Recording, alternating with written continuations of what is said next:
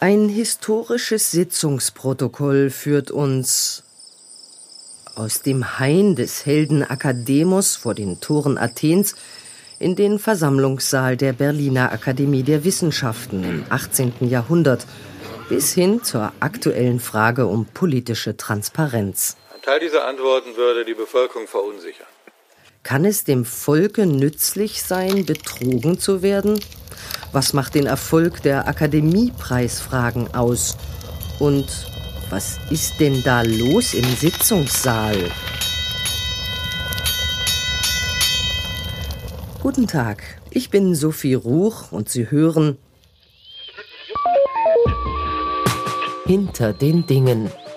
5000 Jahre Wissensgeschichte zum Mitnehmen und Nachhören. Die Berliner Volksbetrugsfrage. Vor mir liegen die zu einem Buch zusammengebundenen Sitzungsprotokolle der Berliner Akademie der Wissenschaften, die sogenannten Registre. Aufgeschlagen ist das Protokoll der Sitzung vom 1. Juni 1780. Es ist handschriftlich in französischer Sprache verfasst und erstreckt sich über drei Seiten. Das vergilbte Papier ist an seinen Rändern leicht verfärbt. Der Text ist mit Feder und schwarzer Tinte luftig, fehlerfrei und gut leserlich verfasst. Allerdings weisen die Unregelmäßigkeiten im Zeilenabstand und dem Abstand zum Rand auf einen rasch verfassten Gebrauchstext hin. Da die Seiten des Bandes beidseitig beschrieben wurden, schimmert der Text der Rückseite auf der Vorderseite durch. Das Protokoll beginnt mit dem Datum und dem Hinweis, dass es sich um eine öffentliche Sitzung handelt. Herzlich willkommen im Sitzungssaal der Akademie Royale des Sciences et des Belles-Lettres de Berlin. Gerade in diesem Augenblick beginnt hier die öffentliche Sitzung. Die Anwesenden haben sich erhoben, da nun zur Eröffnung der Sitzung der ständige Sekretär der Akademie, Jean Formet, eine Lobrede auf König Friedrich den Großen halten wird. Wir feiern heute nämlich das 40-jährige Thronjubiläum des Königs. Friedrich selbst kann leider heute nicht anwesend sein. Acht Lustren sind seit der Thronbesteigung unseres erhabenen Monarchen verronnen. Ein Lustrum bezeichnet den Zeitraum von fünf Jahren. Ich vergleiche diese 40 Jahre mit den 168 Gläsern der Vereinigung, derer sich der moderne Plinius 1747 bediente, um den berühmten Spiegel des Archimedes zu erneuern. Jedes dieser Jahre wirft Lichtstrahlen, die zu demselben Brennpunkt zusammenführen, in dem das erstaunte Europa den Ruhm Friedrichs bewundert möge sein Glanz mindestens noch bis zum zehnten erreichten Lustrum weiter funkeln.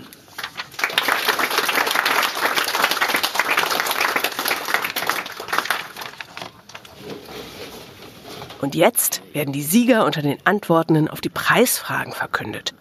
Der eiserne Korb mit den versiegelten Umschlägen wird gerade in diesem Moment hereingetragen. Die Klasse für spekulative Philosophie hat die außerordentliche Preisfrage gestellt, ist es dem Volk nützlich, betrogen zu werden? Sei es, dass man es in neue Irrtümer führt oder in denen, die es unterhält, bestätigt. Überraschenderweise hält der Sekretär jetzt zwei Umschläge in der Hand, um den Sieger zu verkünden. Das ist in der Tat sehr ungewöhnlich. Die Antwortschriften die in großer Anzahl zum Wettbewerb eingesandt worden sind, wurden in zwei Gruppen unterteilt. Eine umfasst diejenigen, die die Frage verneinten und die andere diejenigen, die sie bejahten, sei es umfassend und einfach oder unter bestimmten Bedingungen und Einschränkungen. Diese beiden Klassen schienen uns ein gleiches Recht zu haben auf den Preis, der also aufgeteilt wird zwischen den Besten jeder Klasse. Das hat es noch nie gegeben. Zwei Sieger für inhaltlich gegensätzliche Antworten. Erstaunen unter den Gästen. Jetzt wird aber erstmal der erste versiegelte Umschlag geöffnet.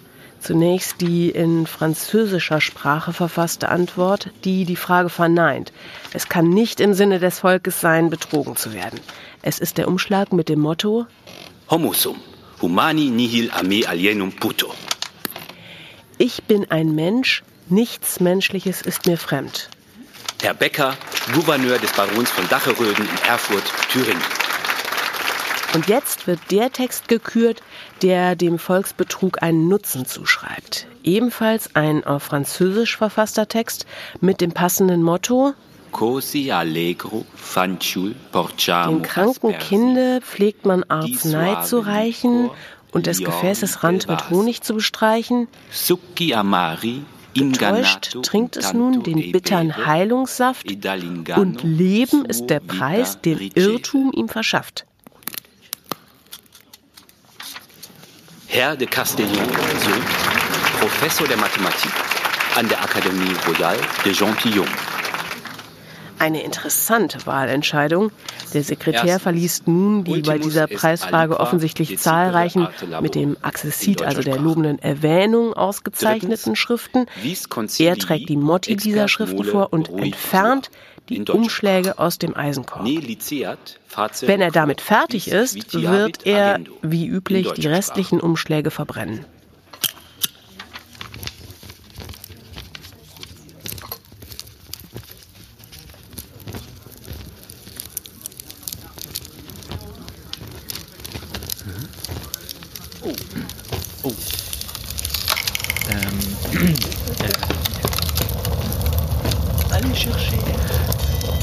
Meine Herren, bitte keine Aufregung, aber verlassen Sie bitte möglichst gesittet diesen Saal.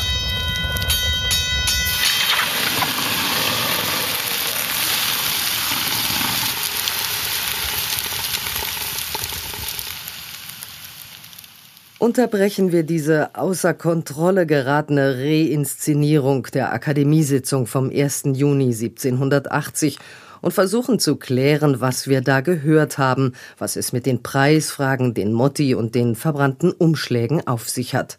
Dazu haben wir mit der Romanistin Isabel Fellner gesprochen, die sich mit der sogenannten Volksbetrugspreisfrage beschäftigt hat.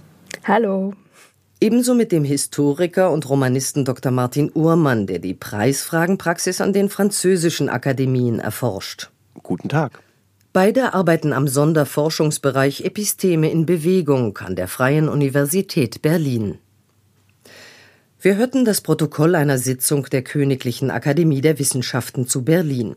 Sie hat heute eine Nachfolgerin in der Berlin-Brandenburgischen Akademie der Wissenschaften. Entstanden ist die Königliche Akademie im Jahr 1700 nach dem Vorbild der Akademien in Frankreich, deren prominenteste die Pariser Académie Française ist, die 1635 gegründet wurde.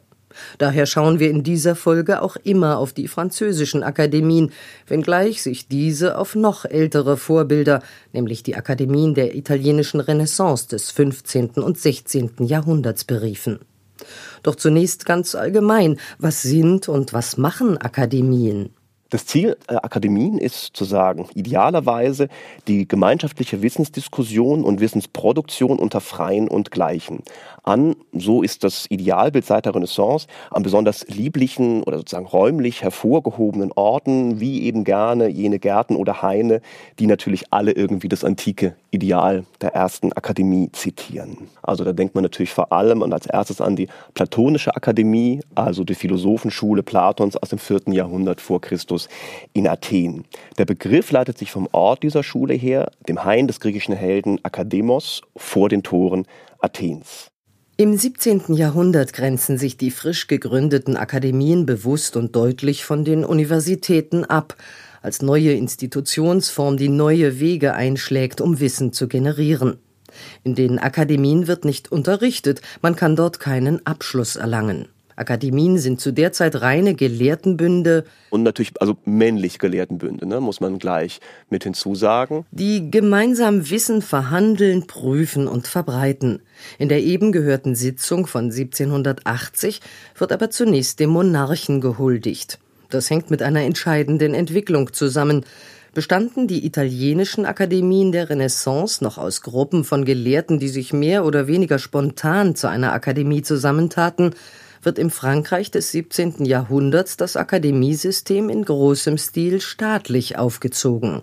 mit Akademiegründung nicht nur in Paris eben, also Académie Française, Académie Royale des Sciences und die großen Kunstakademien, sondern darüber hinaus sogar Gründungen in der Provinz bis hin zu Orten, die in der Gelehrtengeschichte also sehr wenig Tradition haben wie Pau und Montauban. Und die sind unterschiedlich intensiv, aber die sind vom Staat getragen, auch finanziell getragen. Die Berliner Akademie wurde 1700 unter Friedrich I. gegründet.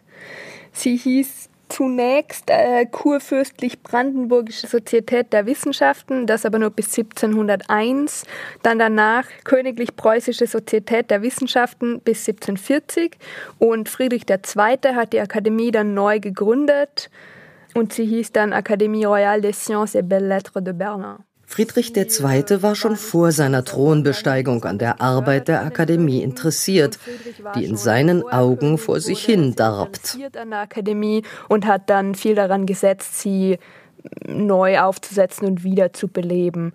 Und dass er großes Interesse an der Akademie hatte, zeigt sich auch an einem Brief, den er 1737 an Voltaire gesendet hat, in dem er sagt, Unsere Universitäten und unsere Akademien der Wissenschaften sind in einem traurigen Zustand. Es scheint, als wollten die Musen aus diesen Breiten fliehen. Die Musen blieben, denn die neu aufgelegte Berliner Akademie genießt bald großes Ansehen in Europa. Doch hören wir noch mal in den Anfang der Sitzung hinein. Die Klasse für spekulative Philosophie hat die außerordentliche Preisfrage gestellt. Es gab vier Klassen. Einmal die Philosophie experimental, also die praktische Philosophie. Die befasste sich mit äh, Naturwissenschaften, Chemie, Anatomie, Botanik. Dann gab es eine mathematische Klasse, eine Philosophie spekulativ, theoretische Philosophie. Das ist die, die besonders interessant ist, weil es solch, äh, eine solche Klasse in anderen Akademien zu der Zeit eigentlich nicht gegeben hat. Und dann gab es auch noch eine Klasse Belles Lettres. Preisfragen sind regelmäßig ausgetragene schriftliche Wettbewerbe, bei denen Wissensfragen von öffentlichem Interesse zu wechselnden Themen ausgelobt werden. Unter den Einsendungen wird von einer Jury ein Sieger oder auch eine Siegerin gekürt. Zu gewinnen gibt es dabei ein stattliches Preisgeld, aber auch die Veröffentlichung des preisgekrönten Manuskripts. Die erste Preisfrage stellt die Académie Française im Jahr 1670. Es war gefordert, rhetorisch möglichst ausgefeilt über das Thema Lob, Preis und Ruhm zu schreiben. Der Preis geht an die bekannte Schriftstellerin Mademoiselle de Scudéry. Richten sich also die Preisfragen hauptsächlich an bekannte Gelehrte der Zeit? dass mit der Scuderie eine bekannte Persönlichkeit ausgezeichnet wurde, ist für den Konkurs nicht ungewöhnlich, aber auch nicht wirklich typisch für den Konkurs. Concours Académique, ne, das ist sozusagen der zeitgenössische Name für die Preisfragen oder Prix Académique auch. Die Geschichte des Concours ist nämlich vor allem die Geschichte von unbekannten beziehungsweise erst in Folge der Preisfragen zur Berühmtheit gelangten Autorinnen und Autoren, die an dieser, man so will, ruhmverheißenden Veranstaltung der französischen Akademien teilnehmen wollten. Die Teilnahme an den Preisfragewettbewerben ist durch keine Auflagen eingeschränkt. Im Selbstverständnis der Akademien richten sich die Fragen potenziell an alle, die schreiben können, wie in den Regularien der Académie Française von 1671 nachzulesen ist. Jedwede Art von Person, unabhängig von ihren Eigenschaften, ist eingeladen, an diesem Preisausschreiben teilzunehmen. Der Concours Académique, kann man ganz ein bisschen plakativ sagen, war also zunächst mal offen für alle offen für alle, insofern es keinerlei formalen Ausschluss über Stand, Geschlecht oder die Zugehörigkeit zu einer bestimmten Bildungsinstitution gab. Und das macht den Concours Académique wirklich zu einem außergewöhnlichen, ja man könnte sagen, zu einem einzigartigen Medium der gelehrten Diskussion äh, in, der frühen, in der frühen Neuzeit. Ausgeschlossen sind nur Mitglieder der ausschreibenden Akademie selbst, aber nicht von anderen Akademien. Und selbst vom Ausland konnte man teilnehmen. Ansonsten sind aber noch nicht mal Andersgläubige oder, oder Exkommunizierte irgendwie ausgeschlossen. Und das heißt natürlich auch, beim Konkurs haben auch Frauen teilgenommen und denen tatsächlich auch mehrere Preisausschreiben gewonnen. In Frankreich sind für alle Akademien zwischen 1670 und 1793 insgesamt über 2300 verschiedene Preisfragen dokumentiert, die aber nicht immer als Frage formuliert sind. Über die Reinheit des Geistes und des Körpers ist die Pest ansteckend? Über die Ursachen der Schwerkraft. Welches sind die Ursachen für die Abnahme des Fischfangs an den Küsten der Provence? Und mit welchen Mitteln ist dieser wieder ergiebig zu machen? Welches sind die geeignetsten Materialien, um gute Dochte herzustellen? Gibt es eventuell solche, die auch mehrere Stunden lang leuchten können? Und welche sind die geeignetsten Formen für Lampen und Fackelhalterungen? Ab den 1720er Jahren ungefähr kommen hier auch hier neue Themenstellungen auf, die sich an den aktuellen Wissensfragen und kulturellen Debatten der Zeit orientieren. Die Fragen nehmen jetzt insbesondere die veränderte Stellung der Wissenschaften und Künste in den Blick, den Wandel der Sitten, die Regeln des Geschmacks und auch die Rolle der sich formierenden kritischen Öffentlichkeit. Diese Entwicklung wird am Ende zu Fragen führen, die so philosophisch komplex und speziell sind wie etwa diejenige der Akademie von Montauban für das Jahr 1767, die übersetzt lautet, ist es nützlich für die Gesellschaft, dass das Herz des Menschen ein Geheimnis ist? Frage, die ich auch persönlich schon von der Fragestellung her sehr gerne mag und die mit einer ganz düsteren, pessimistischen Antwort versehen wird, die auch also gekürt wird. Ne? Preisfragen, kann man sagen, werden also immer mehr zu einem Medium der Selbstreflexion der zeitgenössischen Wissensproduktion.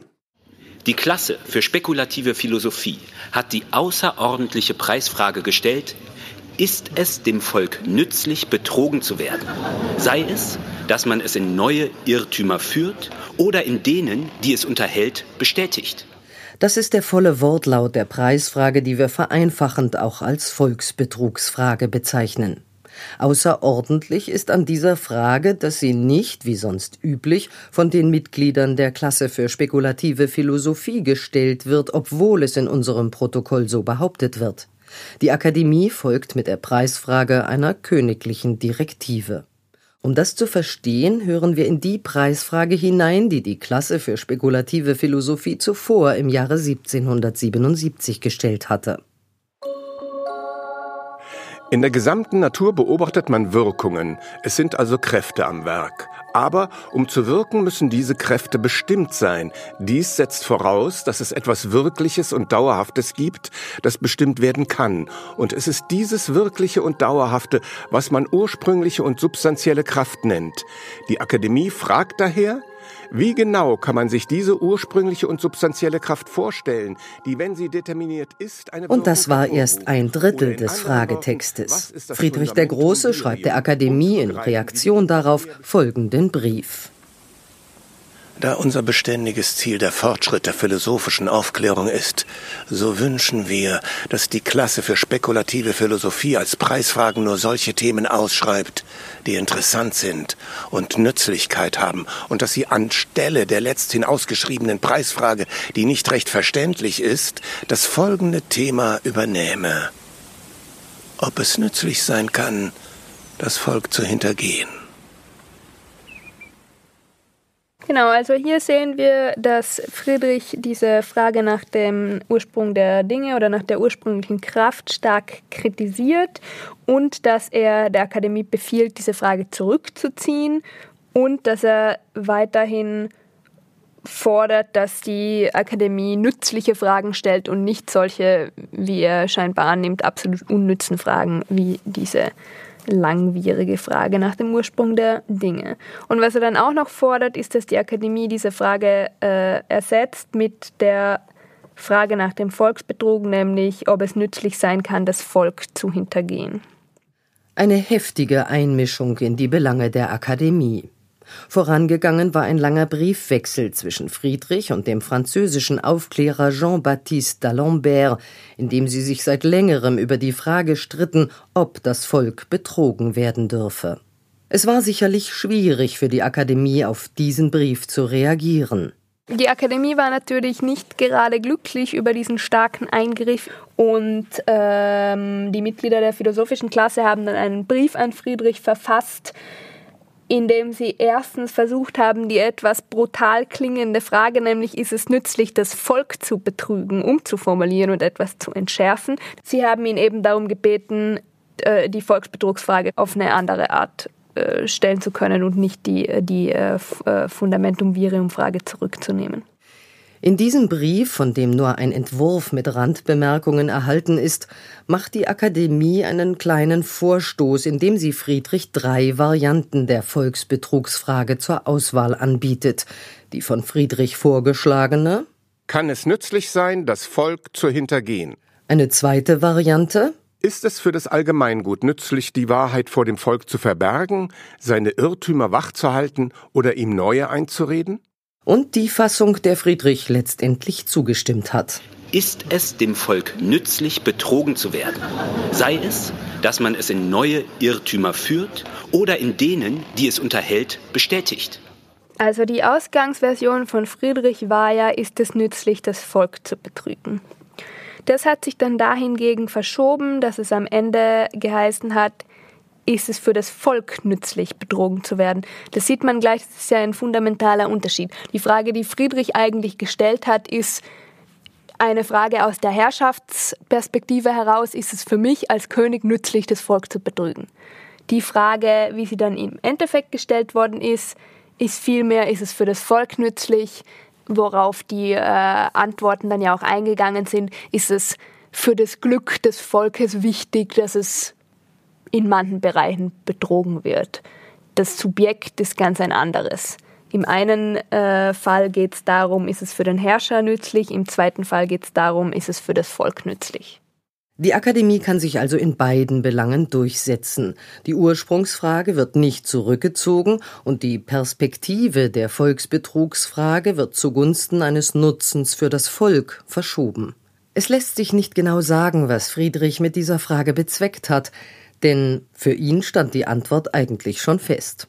Er äh, war nämlich der Ansicht, dass das Volk im Endeffekt nicht aufklärungsfähig ist.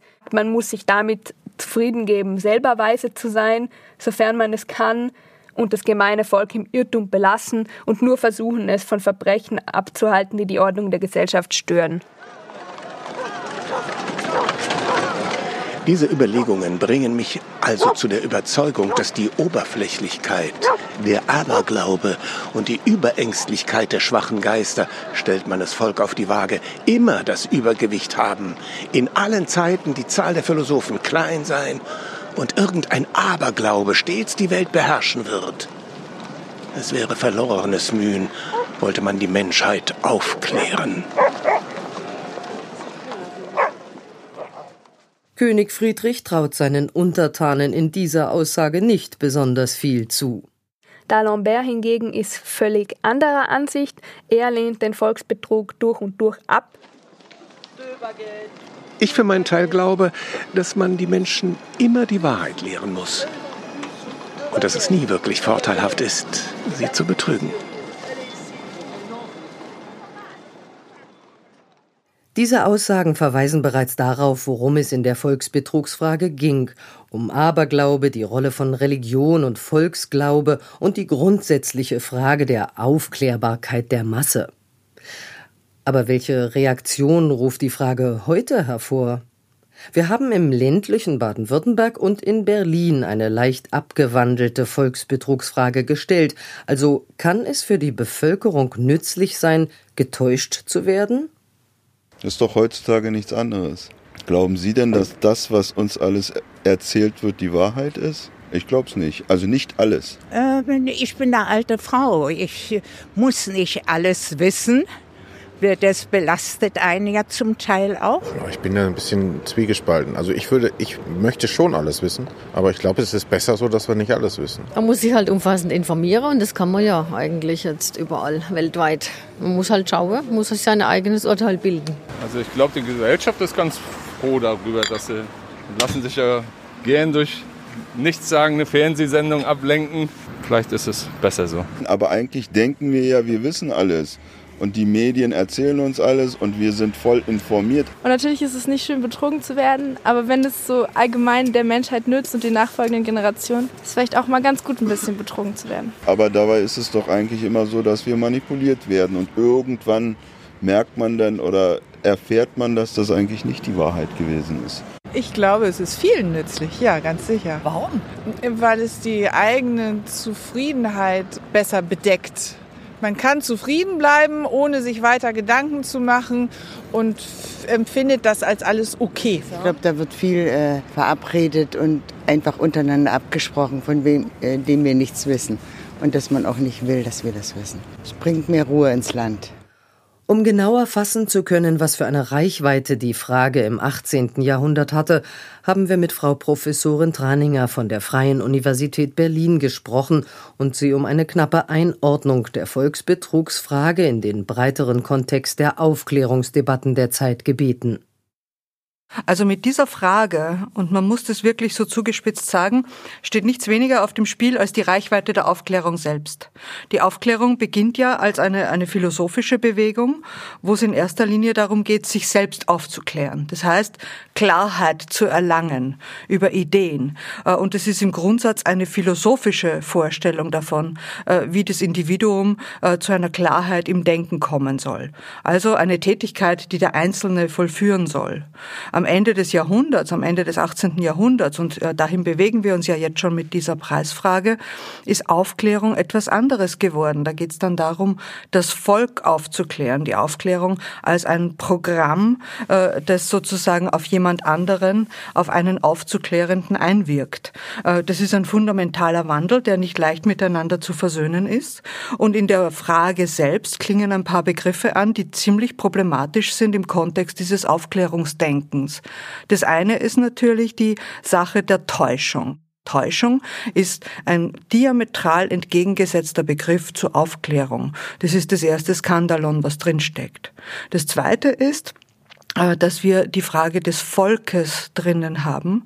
Und äh, das Volk ist im 18. Jahrhundert ein Begriff, dessen Extension, also dessen Reichweite zur Debatte steht. Wer ist dieses Volk, das getäuscht wird? Sind es die Ungebildeten, der Pöbel, so wird es ja auch in einigen äh, Antworten auf die Preisfrage ausgelegt. Ist es der Pöbel, der von Vorurteilen befallen ist, der in seinen Vorurteilen gefangen ist äh, und um den man sich kümmern muss oder eben nicht?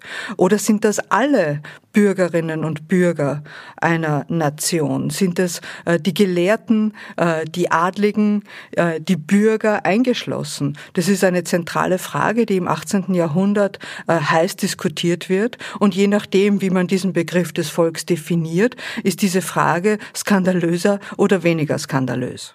Wenn er damit fertig ist, wird er, wie üblich, die restlichen Umschläge verbrennen.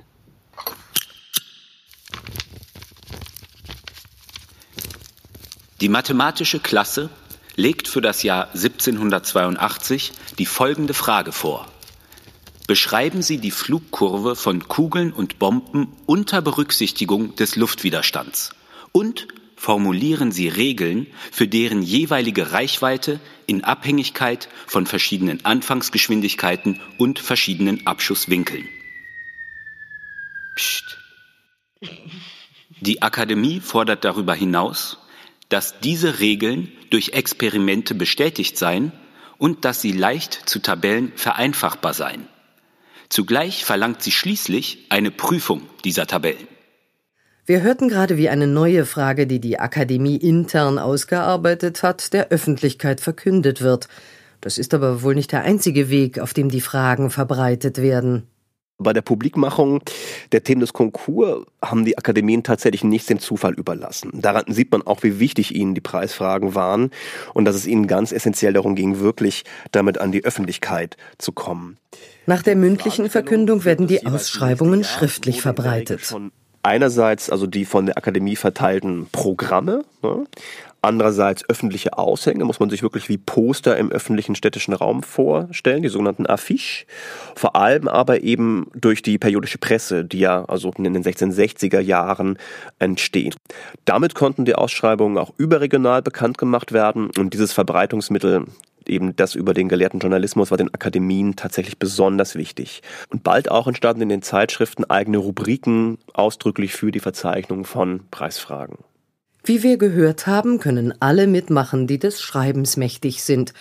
Wie wird denn sichergestellt, dass die Jury auch alle Einsendungen gleich behandelt? Hat es etwas mit diesen lateinischen Motti zu tun, die in unserem Protokoll verlesen werden? Es ist der Umschlag mit dem Motto Homo sum, humani nihil a me alienum puto. Ich bin ein Mensch, nichts Menschliches ist mir fremd. Bei der Einreichung der Manuskripte greift eine besondere Regel, die der allgemeinen öffentlichen Zugänglichkeit des Konkurs erst ihre ganze Durchschlagskraft gibt. Sowohl die Einreichung der Preisschriften als auch deren Bewertung durch die Akademie erfolgten anonym, also ohne dass der Name des oder der Verfasserin bekannt war. Es geht also und das ist in der alteuropäischen Ständegesellschaft wirklich außergewöhnlich, ohne das Ansehen der Personen vonstatten. Also Anonymität kennen wir auch aus anderen Kontexten, dass man Schriften anonym publiziert, um die Zensur irgendwie ne, abzugehen. Aber dass es richtig Teil des Verfahrens ist, ähm, das ist schon was Besonderes. Praktisch bedeutet das Anonymitätsgebot, dass die Teilnehmer eines Konkurs zusammen mit ihrer Preisschrift noch einen weiteren versiegelten Brief beim Sekretär der Akademie einreichten. In diesem gab man seinen Namen an und das Motto, das man seiner Preisschrift vorangestellt hatte. Die Antwortschrift hat also statt Benennung der Autorschaft ein Motto, ein berühmtes Zitat. Sagen wir mal, ein Teil dieser Antworten würde die Bevölkerung verunsichern. Dabei handelt es sich wirklich um in der ganz überwiegenden Zahl der Fälle um ein lateinisches Zitat eines klassischen Okay, Autos. na gut, also pars responsorum populum perturbaverit. Wirklich die erwartbaren Namen Cicero, äh, Horaz, Vergil, vielleicht noch Augustinus, ne? So die machen so das. Okay, dann Horaz. Odi profanum vulgus et arceo. Ich hasse den Pöbel und distanziere mich von ihm.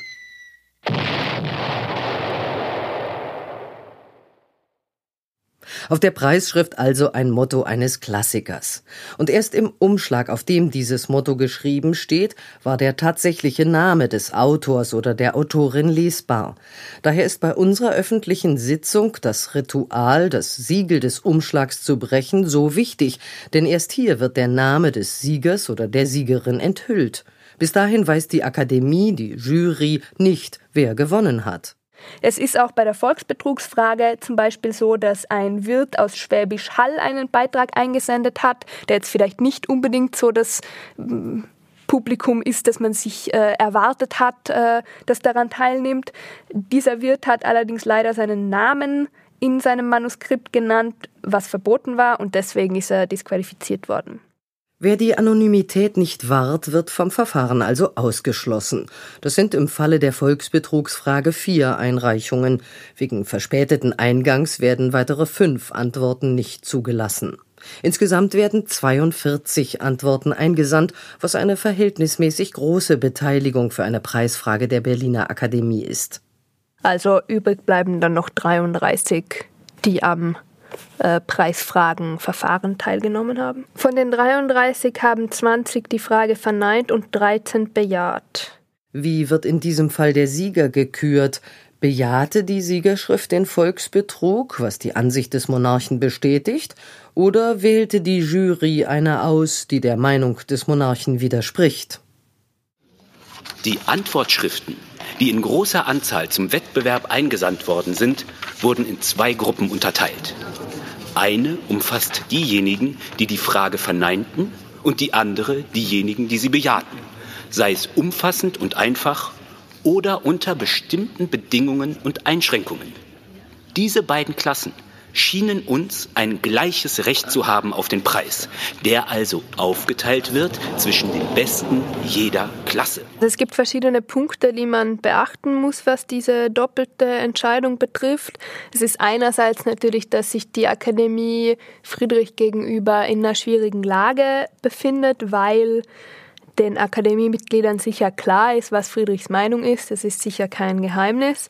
Und äh, sie müssen jetzt eben entscheiden, ob sie entweder Friedrich widersprechen, was für die Akademie zu Problemen führen hätte können, wenn sie sich offen und deutlich gegen den König wenden. Wenn sie ihm aber zustimmen, könnten dann könnten äh, andere Akademiker oder Mitglieder der, der Öffentlichkeit ihnen vorwerfen, dass sie nicht unabhängig sind.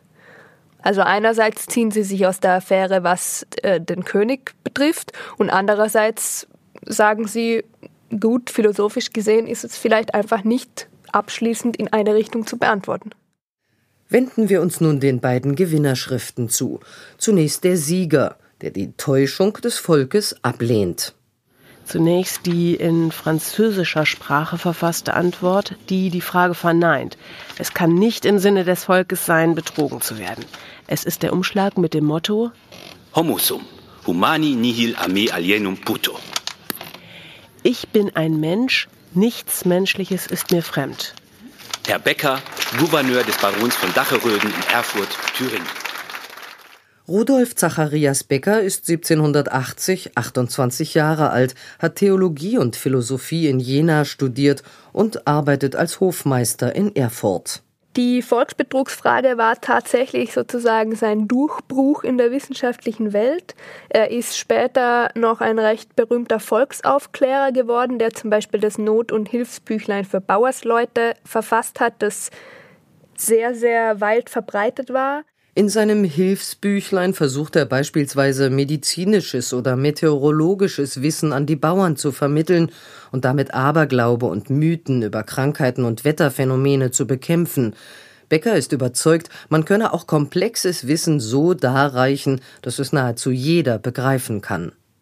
Und äh, hier können wir auch sehen, dass er die Argumentation, die er in der Volksbetrugsfrage gefahren hat, dass es durchaus auch wirklich seine persönliche Überzeugung war, also dass man das Volk aufklären muss und soll und dass es gut ist und er hat sich dann eben in seinem weit in dem weiteren Verlauf seines Lebens genauso betätigt, dass er viel dafür getan hat.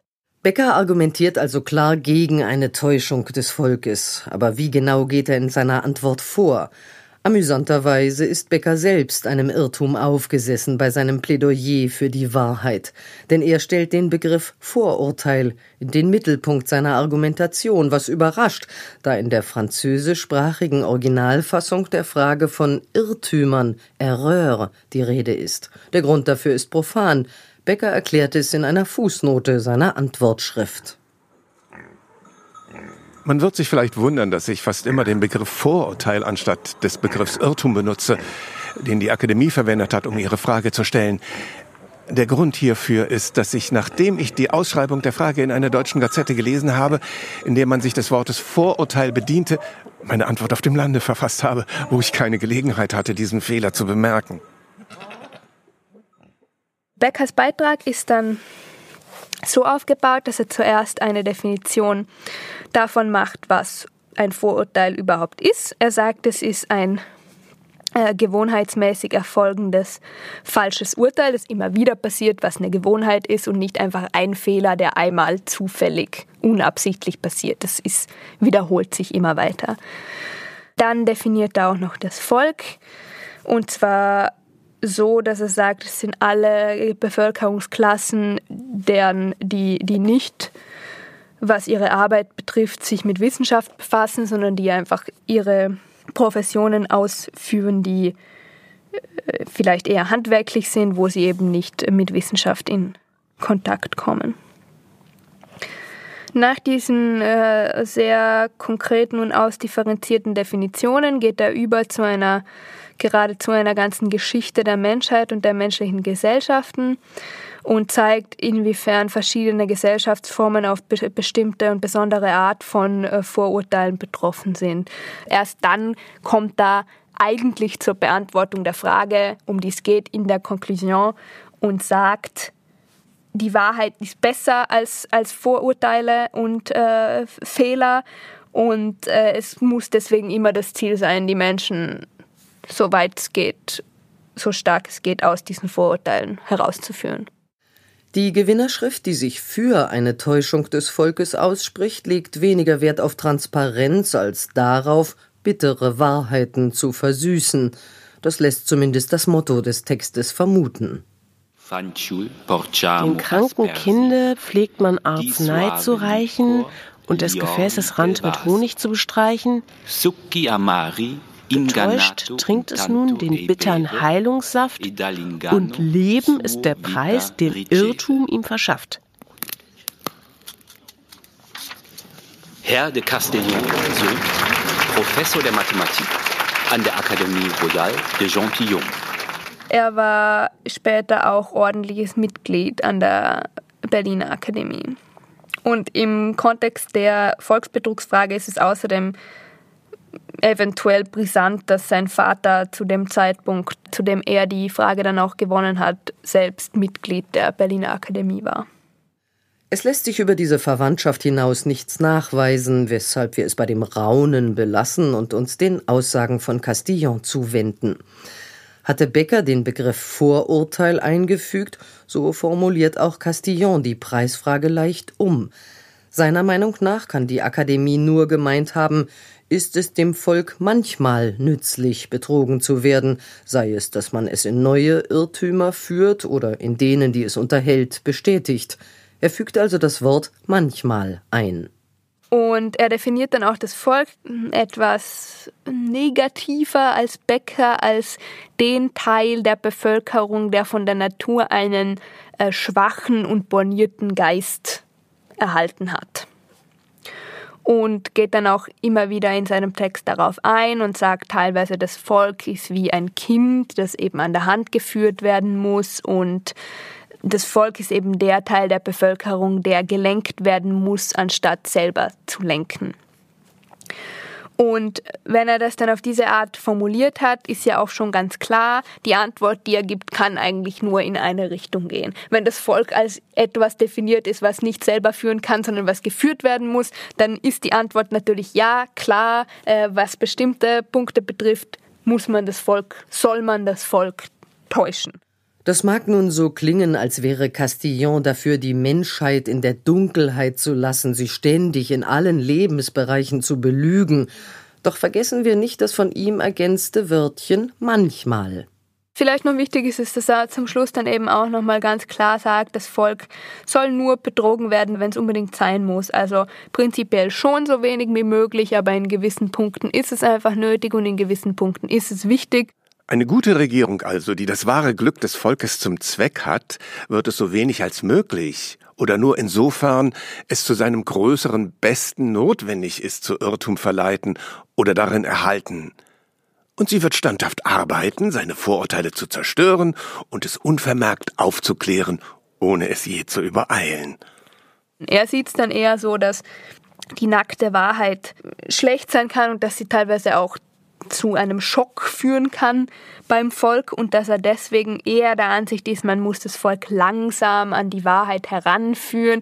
Er formuliert es so, dass man äh, vielleicht das Volk von, vom einen Error, vom einen Irrtum in den nächsten führen soll, bis man sich dann schließlich immer mehr der Wahrheit annähert und irgendwann kann man dann bei der Wahrheit herauskommen, aber das ist ein langsamer und approximativer Prozess. Festzuhalten ist, dass die beiden prämierten Schriften in ihrer Argumentation durchaus typisch sind für den überwiegenden Teil der Pro- und Kontratexte. Also ich kann hier eigentlich vor allem das äh, wiedergeben, was Beglin, ein Mitglied der Akademie, auch schon selbst äh, gut zusammengefasst hat.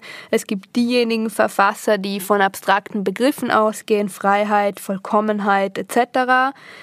Und die haben die Frage nach dem Volksbetrug verneint und dann gibt es die anderen, die vom Volk im, im Jetzt-Zustand wie Castillon ausgegangen sind.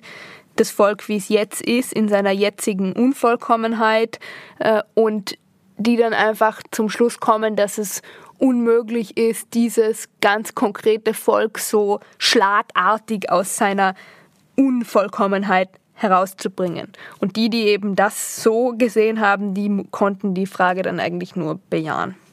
Wenn wir die beiden Siegerschriften vergleichen, so fällt ein deutlicher Unterschied im Umfang auf. Die Länge der eingereichten Schriften bemisst sich nach einer mündlichen Maßeinheit. Das Schriftstück muss binnen 30 Minuten laut zu verlesen sein. Darin sieht man, wie stark diese Gattung bis weit ins 18. Jahrhundert hinein von der Oralität, also vom mündlichen Vortrag oder zumindest der Vorstellung eines mündlichen Vortrags geprägt ist. Und dies, obwohl das gesamte Verfahren, wie wir ja gesehen haben, von der Auslobung der Preisschriften an ein wirklich schriftliches ist. Also bei Becker kann man ganz klar sagen, dass es auf alle Fälle schwierig wird mit den 30 Minuten. Der, wie wir ja schon gesehen haben, äh, Text von Becker ist wirklich sehr, sehr ausufernd und äh, Castillon ist kürzer. Und bei Castillon könnte man wahrscheinlich auch sagen, dass er sich noch stärker als Becker diesen rhetorischen Anreden und Apostrophen bedient, während der Text von Becker schon viel stärker ein geschriebener Text ist. Der von Becker eingereichte Text entspricht also streng genommen nicht mehr einer verschriftlichten Rede. Es handelt sich um einen Text, der recht eindeutig zur Lektüre bestimmt ist.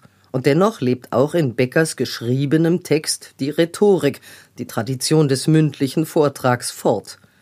Was signalisiert dies in Bezug auf den in der Forschung bisher so stark gemachten Abgrenzungsgestus der Akademien gegenüber den Universitäten? In unserem Versuch, das Protokoll vom 1. Juni 1780 zum Leben zu erwecken und die Vorgänge, die dort protokolliert werden, zu verstehen, haben wir die Akademie sehr stark ihrem Selbstverständnis, man könnte sagen ihrer Selbststilisierung folgend beschrieben. In dieser Selbstbeschreibung setzen sich die Akademien von den Universitäten ab. An Universitäten würde das Wissen lediglich tradiert und weitergegeben, aber kein neues Wissen geschaffen. Obgleich sich die Akademien ebenfalls einer Tradition verpflichtet sehen, die über die Renaissance bis in die Antike zurückreicht, bezeichnen sie sich doch als etwas markant Neues.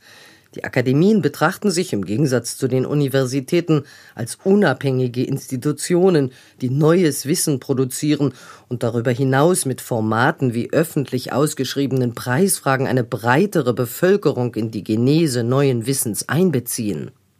Diese Selbstbeschreibung gilt es nun abschließend einer genauen Prüfung zu unterziehen. Auf welche verborgenen Verbindungen und Traditionslinien stoßen wir bei einer rhetorikgeschichtlichen Analyse der Akademien und ihrer Preisfragen? Wie verhält sich die Argumentation der Preisschriften denn zu den Argumentationspraktiken an den Universitäten, von denen sich die Akademien in ihrem Selbstbild so nachdrücklich abgrenzen? Auch dazu haben wir Frau Professorin Anita Traninger befragt. Dieses Selbstbild stimmt insofern, als die Akademien diese Abgrenzung natürlich explizit vorgenommen haben und sich Programmatiken gegeben haben, die sie gegen die Universität abgegrenzt und konturiert haben. Zugleich laufen unterschwellig langfristige Traditionslinien weiter, an denen die Universitäten genauso partizipieren wie die Akademien. Das sind vielfach äh, keine äh, Konzepte oder Praktiken, die die Universitäten selbst zur Gänze erfunden haben, sondern das ist vieles, was aus der Antike herkommt, das man allerdings appropriiert, zugerichtet, auf eine bestimmte Weise praktiziert hat. Die Akademien partizipieren genauso wie die Universitäten an einem Erbe der Antike, nämlich der Rhetorik und der Dialektik und äh, richten sich das auf ihre eigene Weise zu. In den Preisfragen ist es so, dass Fragen gestellt werden, die typischerweise pro oder contra beantwortet werden können. Also wir sehen das durchweg, auch wenn die Frage nicht explizit als entweder oder formuliert ist, äh, dass die Antworten doch dahin kommen, entweder positiv oder negativ auf die gestellte Frage zu antworten. An den Universitäten hingegen findet die antike rhetorische Tradition eine spezifische Ausprägung in dem Verfahren für die Verhandlung von Zweifelsfragen, Fragen, die gleichermaßen pro und contra beantwortet werden können. Die Universität hat sich dafür eine ganz bestimmte ähm, Rahmung äh, ausgedacht. Äh, das ist eine Erfindung der mittelalterlichen Universität, nämlich die Disputatio als eine dreistellige Konstellation mit einem vorsitzführenden Magister, einem Respondenten, der eine These zu verteidigen hat, und einem Opponenten, äh, der diese These anzugreifen hat. Äh, der, die Position des Respondenten impliziert dabei, dass auf eine Frage, die auf zwei Arten beantwortbar ist, eine Antwort gegeben wird und diese Antwort verteidigt wird. Das ist die äh, Konstruktion der mittelalterlichen und dann auch frühneuzeitlichen Disputation. Es wird eine Seite ausgewählt und gegen alle Angriffe verteidigt. Das ist gleichzeitig das Denkmuster, äh, das auch noch die frühen Preisfragen prägt. Es wird eine Seite ausgewählt gewählt und es werden mögliche Anwürfe, mögliche Angriffe äh, auszuräumen versucht in der Argumentation. Vielen Dank, Frau Professorin Tranninger. Entgegen dem Selbstverständnis der Akademien lässt sich also eine bis in die Antike reichende Kontinuität in der rhetorischen und dialektischen Argumentationsweise feststellen, und zwar ungeachtet der Tatsache, dass es sich bei den Preisfragen um ein schriftliches Verfahren handelt. Doch wie stand es um die Unabhängigkeit der Akademien? Am Beispiel der Berliner Volksbetrugsfrage haben wir gesehen, wie sehr ein Monarch in die Belange der Akademie zu intervenieren vermochte. Gab es eine Zensur der Akademie? generell gilt, wenn man nicht kritisch an den heißen Themen, also Dieu, Roi, Meurs, wie es in einer der Satzungen der Académie Française heißt, Gott, König und die Sitten, wenn man daran nicht kritisch oder in irgendeiner Form anstößig rüttelt, dann ist man beim Concours Akademik relativ frei. Das haben die meisten der Teilnehmer tatsächlich auch verinnerlicht, also in dem Sinne, dass sie sich sozusagen Exzesse in diese Richtung verboten haben, weil sie wussten, dass das geahndet werden würde und dadurch hatten sie an anderen Stellen eben größere Freiheit. Gegenüber der Berliner Akademie übt, wie sich gezeigt hat, Friedrich II. einen größeren Einfluss aus, auch indem letztendlich er darüber entscheidet, wer ordentliches Mitglied der Akademie wird. Die Akademiker dürfen eine Vorauswahl treffen, aber sie können letzten Endes nicht selbst bestimmen, wen sie in ihren Kreis aufnehmen. Von der sonst herrschenden Pressezensur ist die Berliner Akademie allerdings ausdrücklich ausgenommen. Bei der Volksbetrugsfrage war das allerdings anders. Da wurde die Zensurfreiheit, die die Akademie genoss, in gewisser Weise außer Kraft gesetzt. Bei der Beantwortung der Frage, was die Antworten betrifft, hat Friedrich nämlich ganz klar gesagt, dass dass keine Antworten äh, gekürt werden sollten, die irgendeine Regierung, also sowohl seine eigene als auch ausländische Regierungen kritisiert. Und wie unabhängig war die Berliner Akademie im Hinblick auf ihre Finanzen? Bei der Berliner Akademie ist es so, dass sie im Gegensatz zu anderen Akademien bis ins 19. Jahrhundert nicht direkt vom Staat finanziert worden ist, sondern dass sie äh, mit Hilfe von Einnahmen aus dem Kalendermonopol, das sie hatte, überlebt hat. Also niemand durfte mehr Kalender herstellen außer die Akademie und die, diese Kalender sind dann verkauft worden und daraus hat sie sich finanziert. Unabhängig vom Monarchen war die Akademie dadurch nicht. Weil entweder man sagt, äh, ich gebe euch kein Geld mehr oder man sagt, ich nehme euch das Kalendermonopol weg und was rauskommt, ist dasselbe. Wenden wir uns resümierend dem Punkt der tatsächlichen Reichweite des Preisfragenverfahrens bei den rhetorischen, poetischen und philosophischen Preisfragen zu. Wie breit war die Öffentlichkeit, die damals mit dem Verfahren angesprochen und aktiviert wurde, wirklich? Nach neueren Schätzungen ähm, nehmen von 1670, äh, als die Preisfragen ausgeschrieben werden, bis 1794, als sie dann unter der Französischen Revolution abgeschafft werden, nehmen daran zwischen 12.000 und 15.000 äh, Personen teil. Äh, Im Vergleich dazu, die Zahl von äh, Akademikern in Frankreich im gesamten 18. Jahrhundert beläuft sich auf circa 6000. Ne? Also man sieht ganz klar, die Preisfragen sind gewollterweise ein Sprachrohr der Akademien nach außen zu einer breiteren Öffentlichkeit. Und als solche haben sie großen Erfolg und werden sie auch wahrgenommen.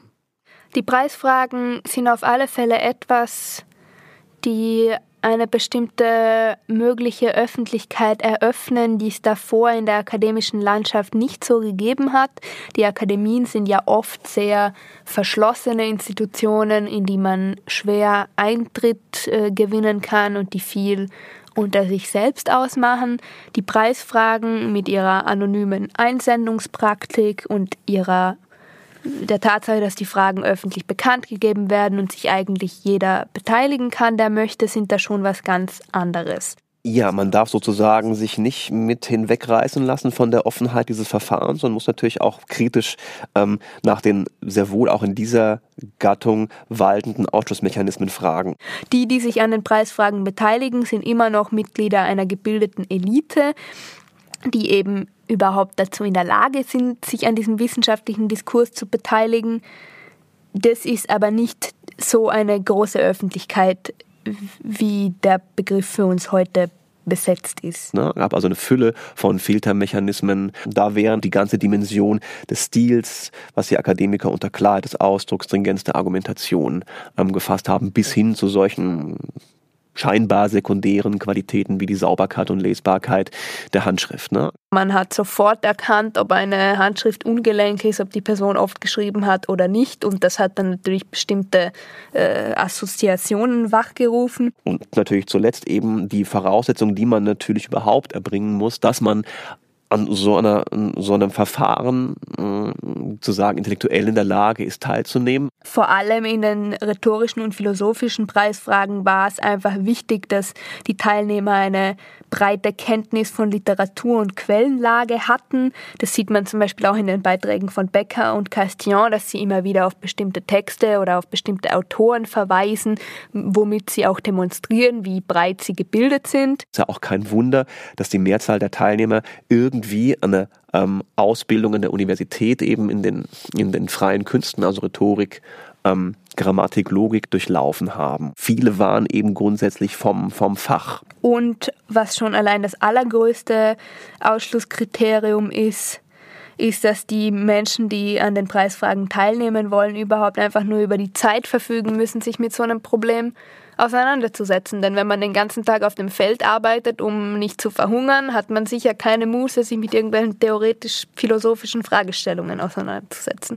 Das ist ja gleich eine ganze Reihe von Ausnahmen, die die Offenheit des Verfahrens relativieren und die Teilnahme an den offenen Ausschreibungen erschweren. Aber Konkurs hat natürlich auch da Schlupflöcher. Es lässt sich nicht verlässlich rekonstruieren, ob es den Akademien ein konkretes Anliegen war, mit den Preisfragen gezielt Menschen jenseits der gebildeten Eliten zu erreichen. Die Dokumentationen zeigen jedoch, dass dies durchaus der Fall war. Frauen zum Beispiel gehörten dem damaligen Verständnis nach eigentlich nicht zu den gelehrten Kreisen. Von Universitäten und Akademien waren sie ausgeschlossen, doch durch das anonymisierte Auswahlverfahren konnten sie an Preisfragen nicht nur teilnehmen, sondern diese auch hin und wieder gewinnen, in Frankreich sogar 24 Mal. Der Abschnitt zu den Preisfragen ist mit dem Verlesen der neuen Preisfrage der Klasse der Mathematik zu den Flugkurven von Kanonenkugeln abgeschlossen. Und jetzt steht zum Ende dieser öffentlichen Sitzung noch das ordentliche Akademiemitglied Aschar auf und wird einen Bericht verlesen.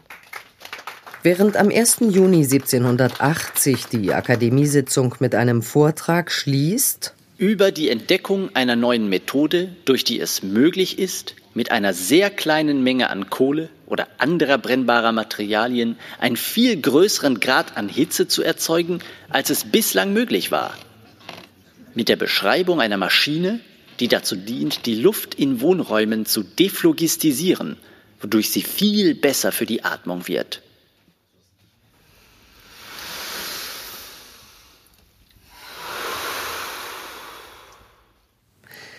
Schließen wir den Archivband mit den Protokollen der Berliner Akademie und kehren in die Gegenwart zurück in das Büro des designierten Präsidenten der Berlin-Brandenburgischen Akademie der Wissenschaften, Herrn Professor Christoph Markschies.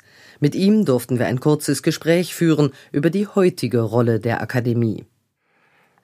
Eine Akademie der Wissenschaften im 21. Jahrhundert darf man sich vorstellen wie ein Gebäude, in dem es drei miteinander kommunizierende Teilbereiche gibt. Das eine ist, es ist eine geisteswissenschaftliche Großforschungseinrichtung. Die Berlin-Brandenburgische Akademie ist die größte geisteswissenschaftliche Großforschungseinrichtung, die Projekte betreibt, die langen Atem brauchen. Griechische Inschriften werden immer gefunden. Da muss es Leute geben, die die auswerten und so zur Verfügung stellen, dass man weiß, was da interessantes Neues gefunden ist und wie das unser Bild von der Geschichte der Antike verändert. Dann ist eine Akademie eine Einrichtung, äh, in der Gesellschaft und Politik beraten werden. Die Berlin-Brandenburgische Akademie hat mal Gesundheitssysteme in Europa verglichen und eine große, dicke Analyse dazu geschrieben und 20 Seiten für die Bundestagsabgeordneten, die das zusammengefasst hat. Nicht im Sinne von, ihr müsst so reformieren, sondern das sind die drei Optionen. Für die spricht das, für die spricht das. Also zweite Herzkammer oder Säule Politikberatung. Und die dritte ist das, was man früher Gelehrtengesellschaft genannt hätte. Eine Gruppe von herausragenden Wissenschaftlerinnen und Wissenschaftlern, die neugierig aufeinander sind und sich Zeit nehmen, Fragen in Ruhe miteinander zu besprechen. Und in der Kombination der drei, also die Wissenschaftler könnten sich auch im Lokal treffen und die Großforschung könnte auch auf der grünen Wiese stattfinden und die Politikberatung könnte auch im Flugzeug nach Brüssel stattfinden. Aber die Kombination dieser drei macht, wie man heute sagen würde, den Unique Selling Point, das, was es nur an einer Akademie gibt, aus. Und die Berlin-Brandenburgische Akademie als Hauptstadtakademie macht das in besonders feiner Weise, aber natürlich gemeinsam mit vielen anderen. Und die Preisfragen? Die alten Akademien in der Bundesrepublik Deutschland, also die viele Jahrhunderte alten Akademien stellen lustigerweise keine Preisfragen mehr, aber die junge Akademie. Die Berlin-Brandenburgische Akademie hat gemeinsam mit der Leopoldina eine Nachwuchsakademie gegründet und die hat gleich als erstes wieder angefangen, Preisfragen zu stellen. Zum Beispiel die Frage, was im Tier uns anblickt und dafür unglaublich viele Antworten bekommen. Also ganz scheinbar alte und von den Älteren für überlebt gehaltene Ideen kommen urplötzlich durch die Jugend, also den akademischen Nachwuchs, wieder aufs Tapet. Man könnte sogar noch einen Schritt weitergehen und sagen, ähm, in der Wissenschaft insgesamt und auch in den Akademien gibt es was der alten Preisfrage Vergleichbares. Früher hat Wissenschaft, und da waren die Akademien ganz vorn dran, etwas produziert und gehofft, die Öffentlichkeit nimmt das ab hat ein Band Marx Engels Nietzsche griechische Inschriften in Schweinsleder gebunden ausgeliefert und manche Leute haben drin gelesen. Heute versuchen wir die Fragen, zu denen wir antworten, mit der Öffentlichkeit gemeinsam zu finden. Englisch, wie Wissenschaftsenglisch im Augenblick immer ist, Open Science. Also die Grundvorstellung, dass die Agenda der Wissenschaft nicht von den Wissenschaftlerinnen und Wissenschaftlern allein gesetzt wird, Wobei man immer darauf achten muss, das ist ja in der Preisfrage auch so, die Souveränität und Freiheit der Wissenschaft gewahrt bleibt. Nicht alle Wissenschaft ist verzweckt und macht nur das, was irgendwer von ihr haben will. Sie hat auch einen kritischen Impuls, aber wir entwickeln Forschungsfragen gemeinsam mit der Öffentlichkeit, für die wir forschen. Und das ist ein bisschen äh, transferiert die Idee der Preisfrage in die Gegenwart. Wir danken Professor Mark Schies für das Gespräch. Ebenso bedanken wir uns bei Isabel Fellner und Martin Uhrmann, die diese Folge mitgestaltet haben. Das war die Episode Die Volksbetrugsfrage des Podcasts Hinter den Dingen. 5000 Jahre Wissensgeschichte zum Mitnehmen und Nachhören. Danke fürs Zuhören. Bis zum nächsten Mal und bleiben Sie in Bewegung.